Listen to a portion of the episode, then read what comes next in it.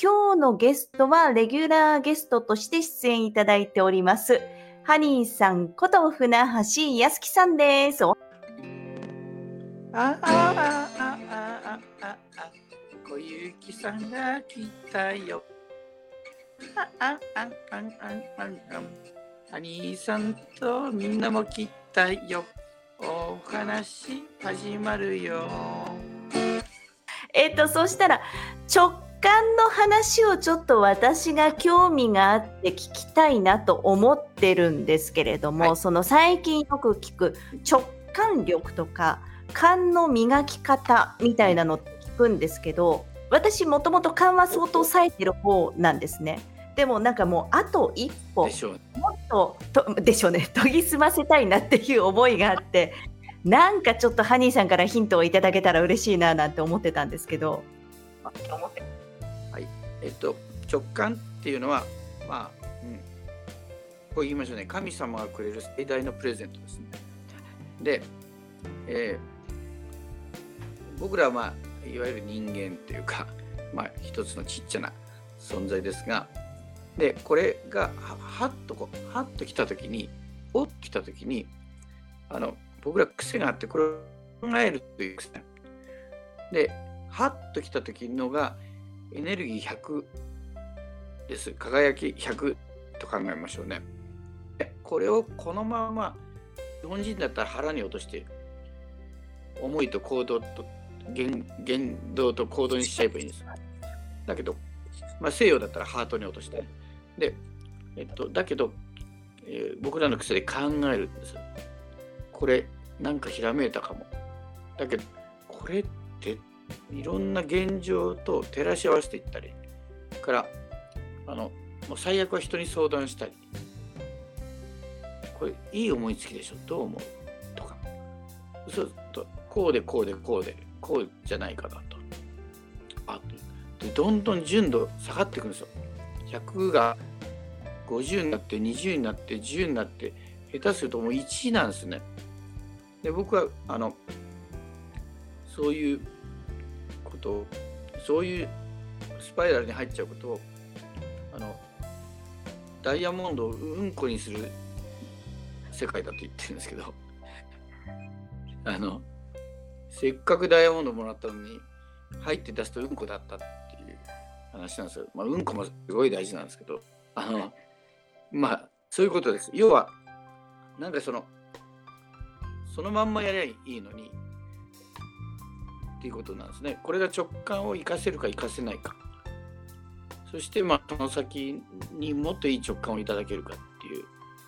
なんかお試しでもありあのなんですよね。だからそういうことを純度そのままで出していくで自分でできないと思った時に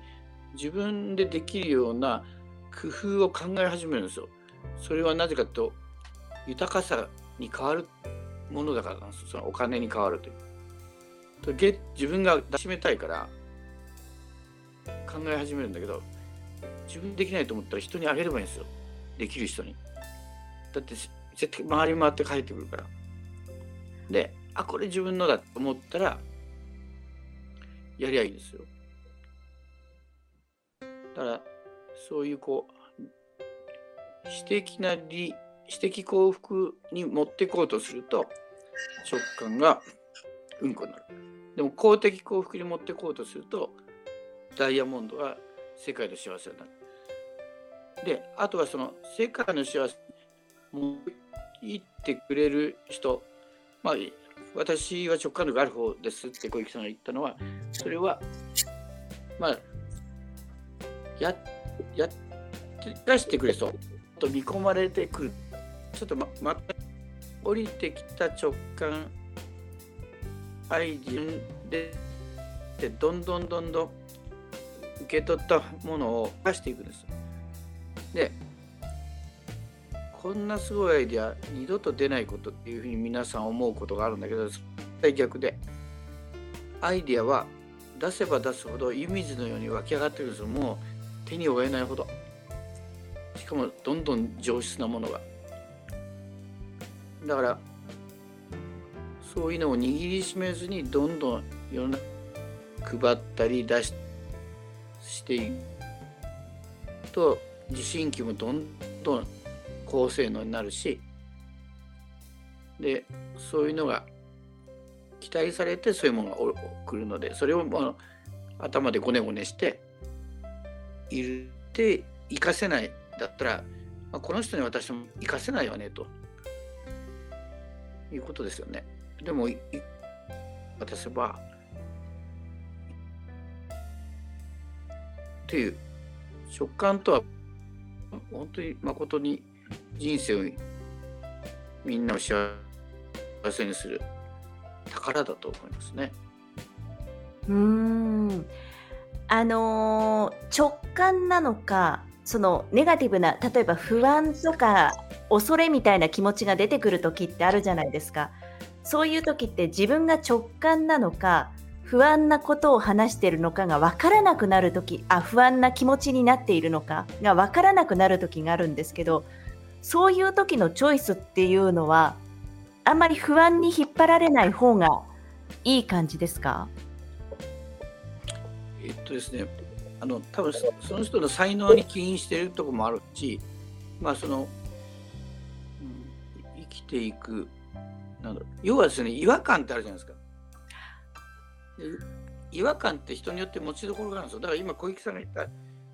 のことも人によって感覚が違うんですよね。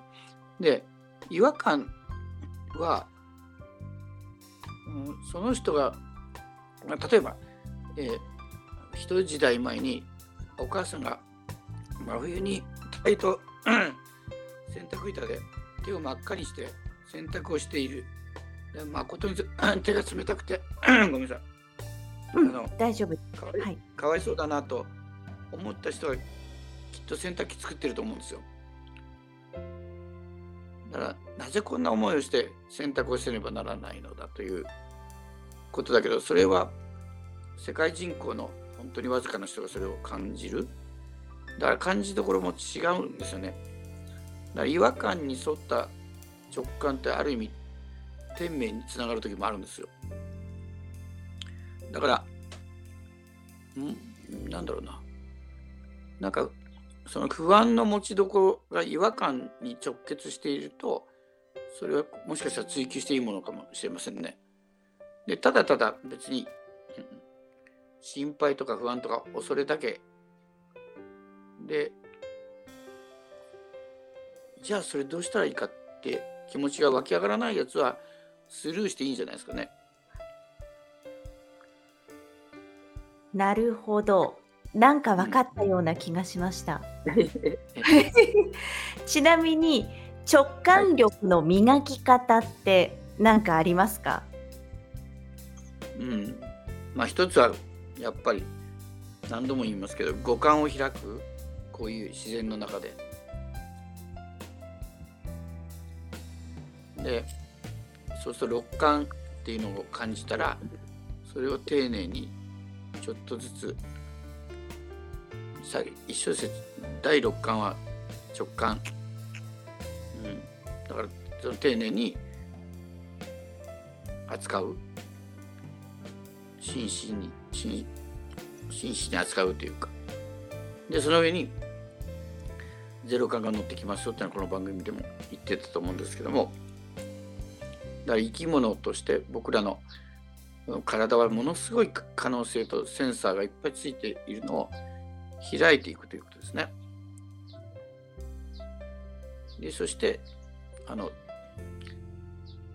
私のためからみんなのためにチャンネルをシフトしたらいただけるんじゃないですかね。なるほどなるほど。なんかそこポイントかもしれないですね今日の話の。自分だけじゃなくって他の人のことも考えてみんなであのやっていこうっていうようなニュアンスありますよね。そうですね私的幸福の追求から公的幸福の追求へこれで全く人生一変しますよね。うーんなるほど多分今日の落としどころはそのあたりなんじゃない？か。じゃあお後がよろしいよっていう感じがしました。そうですね。なので、はい、10分10分ぐらいでいい感じになったと思いますので、じゃあここでこちらこそありがとうございます。締めに入りましょうか。はいはいはいはい。世界は広いな大きいなニューヨーク八ヶ岳みんなの街つなぐ。また来週。はい、ありがとうございます。ね。ありがとうございました